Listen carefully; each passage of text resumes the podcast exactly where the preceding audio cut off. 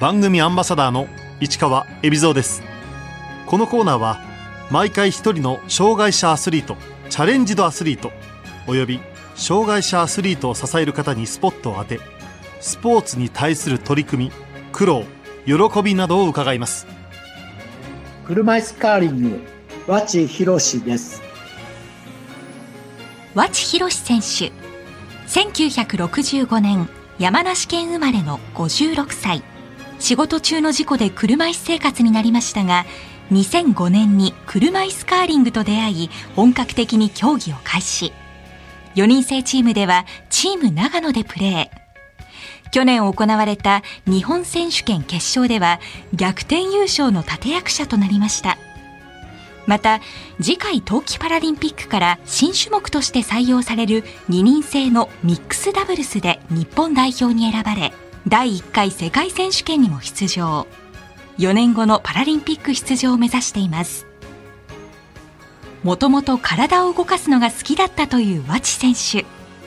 山登りとかあと、えっと、水泳とかそういうことが好きでやってました。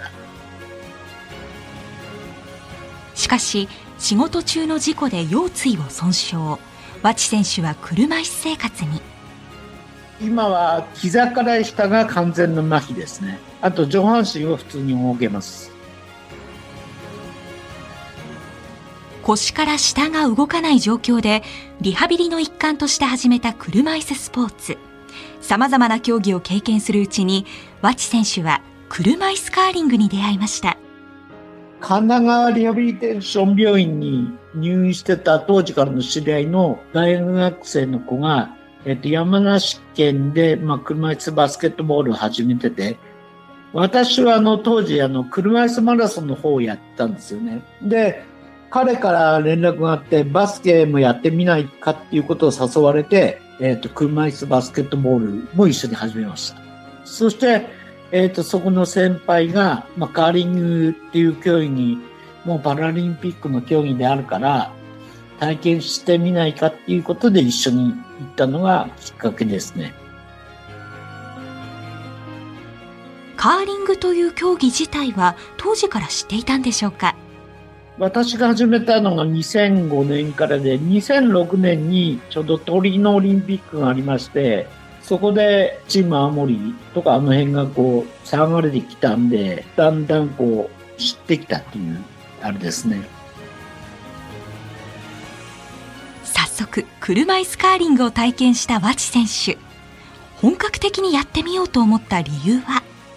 勝てば一番楽しいんですけどその負けたゲームでも自分のショットが決まるっていう場面が何回かありましてよく言うミラクルショットですか。それが決まってちょっと続々っていう感覚があったのが今思えばそういうのが原因かと思いますけどね。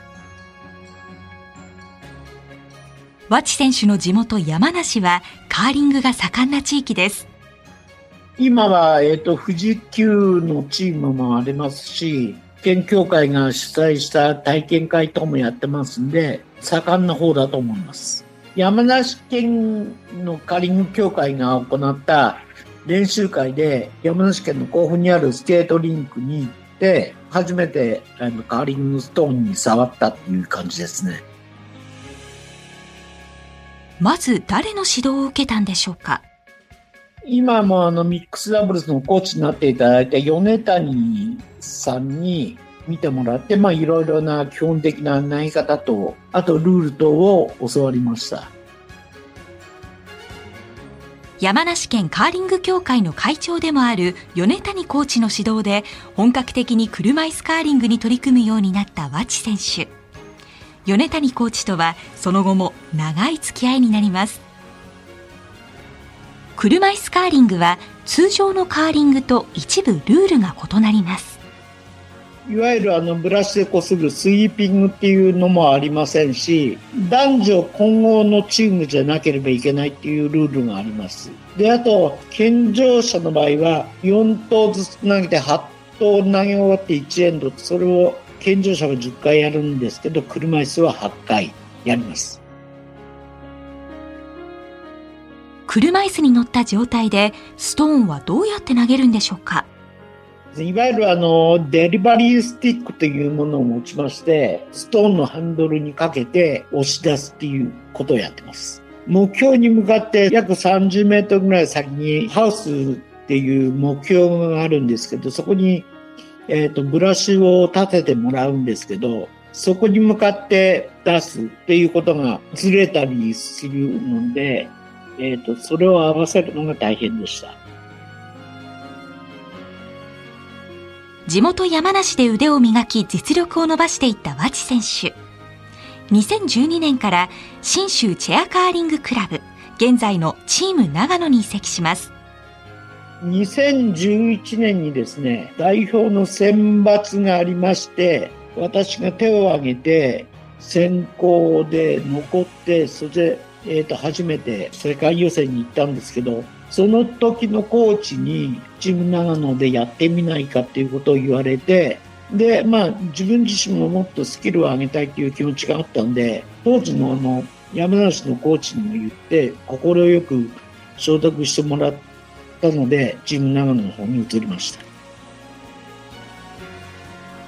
移籍して感じたことは？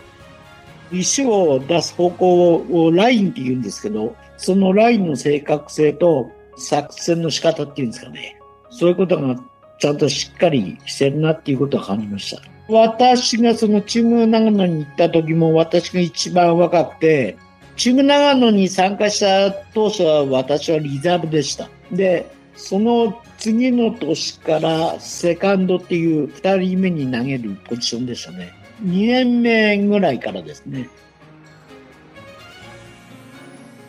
リンクの氷の状態を読むのもカーリングの重要なポイント。和知選手が特に注目している点は曲がるとこと曲がらないとこもあるし、こう、ストーンが進むスピードが遅かったり、僕らはよくあの、重たい氷とか、速い氷とかって言うんですけど、それが微妙に違ってるんですよね、あの氷によって。それにはさ、作戦を立ててやるっていうことですね。当時の練習拠点は？火曜日と金曜日の夜にカーリングホール三田、あとはあの、軽井沢のアイスパークで練習をやってました。仕事の方はですね、あの、父が経営する会社っていうことですごく融通してもらいまして、練習のある日はまあ午後からは自由みたいな形で行って練習しました。2018年の日本選手権でチーム長野の司令塔スキップを務めた和知選手決勝で北海道の強豪北見フリーグスと対戦中盤3点差を追いつかれましたが再び突き放して優勝を飾りました日頃のそのやってることを一つずつやってそれであと4人でやるんで第1投目からつなげて最後私が最後に1投投げるんですけどそこの4人でやってるっていうことを考えながらやってでそこで点が取れたらいいなっていう気持ちでやってたと思います。この決勝戦では勝利を決定的にする会心のショットがありました。北見さんの位置がセンターの中心にありましてでその前にガードの石が3つ並んでましてテイクショットって言うんですけど強いウェイトで、えっと、前の石を飛ばそうという作戦で投げたんですけどそれが運よくいってで北見さんの石を出してそれで私たちの石はそこに残って、まあ、そこが、まあ、勝因だったかなって今思ってます。新しいメンバーも入ってますし、私がスキップっていう大役をちょっと任せられてやったんで、まあ、優勝したことには非常に喜びました。去年は無観客で4チームに規模を縮小して開催された日本選手権。各チームと2試合ずつ総当たりで戦う予選リーグ。日本一奪還を目指すチーム長野は2連敗でスタートしました。うちのチームはいつもの出だしがあんまり良くなくてですね、そこから追い上げていくっていう、そういうパターンが多いんですけど、いや、2連敗したのでちょっとまずいかなっていう気持ちは少しありました。その時みんなの状態はそんなに悪くなかったので、あまりそのネガティブなことは言わずに、みんなで集まって笑い話とかいろいろワイワイしながら普通にやってました。気持ちを切り替えたチーム長野は、リーグ戦2連敗の後4連勝し、決勝に進出。相手は埼玉イーズでした。試合はチーム長野が一時6点リードされる苦しい展開になりました。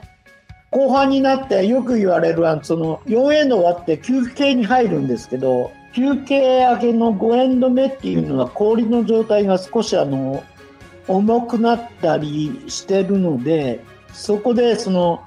一緒にやってるチームメイトには氷が少し重くなるから強めに投げてねみたいなことは言って自分たちの方がちょっといい方向に行ったんじゃないかっていうことですね。追い上げていったチーム長野は第7エンド、和知選手のショットで一挙に3点を奪い逆転します。最終的に11対6でチーム長野は3年ぶりの日本一に輝きました。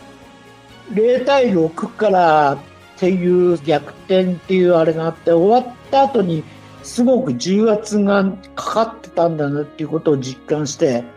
すると力が抜けたことを覚えてますね。次回パラリンピックからカーリングの新種目に採用される男女二人制のミックスダブルス。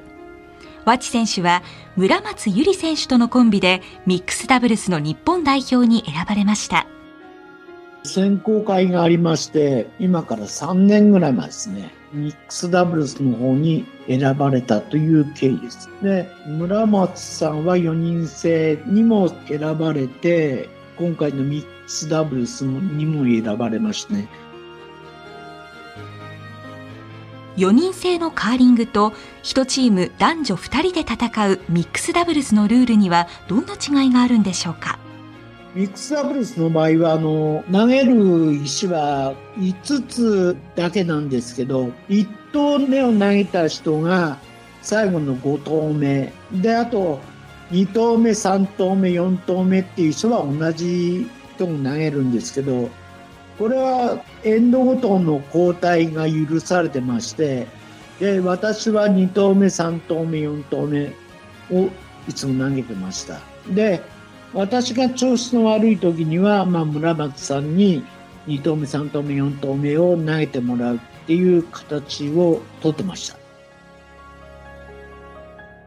和知選手と村松選手はフィンランドで行われたミックスダブルスの第1回世界選手権に出場。同じ山梨出身で、和知選手にカーリングの手ほどきをしてくれた米谷コーチも同行しました。普段の練習からですね、ドコーチにはもううるさいぐらいに2人で話し合って、まあそれでもまだコミュニケーションが少ないって言われてまして、ストーンの曲がりとか、あと投げ方とか、ホームとか、そういうことを細かく言えって言われたんですけど、今回のそこ世界選手権でもまだそのコミュニケーションが少なかったってよく言われてました。4年後のパラリンピック採用を見据え、18カ国が参加したミックスダブルスの第1回世界選手権。大会前の目標は？目標は予選も通過して、まあ、プレーオフに残るっていうことだったんですけど、私のそのショットの精度があんまり良くなくて、もうちょっと良ければ、あと1勝2勝はできたかなとは思ってるんですけど、9チームが総当たりで戦う予選 A グループ。日本は最終戦の韓国戦で敗れ3勝5敗でプレーオフ進出はなりませんでした。大会を終えて感じたことは？あの新しい競技っていうことで、まあ、あの4人制とは全く違うカーリングっていう感じを持ってます。かなりの手応えがあったのでもうちょっと練習をすればいいところに行くんじゃないかっていう実感はあります。4年後に行われるミラノ・コルティナパラリンピック。日本が出場するための条件は？来年の3月、4月頃には世界選手権があると思います。世界選手権が3回ぐらい行われますので、そこでポイントを加算して、ポイント上位は7チームがパラリンピックに出られることになりますね。和知選手には昔から人生を支えてくれるアーティストがいます。中島みゆきさんのファイトっていう曲をよく聴いてます。中学生の頃から中島みゆきさんを聴いてますんで、今思うと結構みゆきさんの曲が僕を支えてくれたんじゃないかって思ってます。現在の練習拠点は？練習拠点はカーリングホールミュータなんですけど、カーリングホールミュータがその5月からの閉館してまして、次にオープンするのが9月の終わりからのオープンなんで、それまでは軽井沢アイスパークで練習をしてます。氷を溶かすんですよね、夏場は。氷を溶かしてまた、えっ、ー、と、10月のオープンに合わせて9月の末から氷を張るっていう形です。4年後のパラリンピック出場を見据えて、今、重点的に強化しようと考えているところは、コーチからコミュニケーションをもっと密にしろって言われてるんですけど、僕も村松選手もこれでいいやって思って相手も分かってるよねって思ってることが多いと思うんですけどその思ったことを全て口にできるようによくコーチからは、えー、と相手のことを忖度せずにもう思ったことを全部言えみたいなことを言われてますのでできるだけもう何でも言ってコミュニケーションをうまくやる練習もしてます。プレッシャーとかのかかり方っていうのは、まあ、4分の1から2分の1になってすごく多いんですけど、成功した時のその比重も勝てた時にはすごくその喜びも大きくなるかなっていう自分は感じてるんですけど。ワチ選手にこれからの目標を伺いました。代表を取って次の世界選手権に行っていうのがすぐ先の目標なんですけど当面はやっぱりパラリンピックっていう舞台に立ってその姿を皆さんに見せたいっていうのが夢ですね。であとはこれから若い選手が、まあ、入ってくるんですけど、まあ、そういう選手が目標にしてくれればいいと思ってます。和知選手にとって車椅子カーリングの魅力とは？自分が投げる一投でゲームをひっくり返すこともできるし、4人で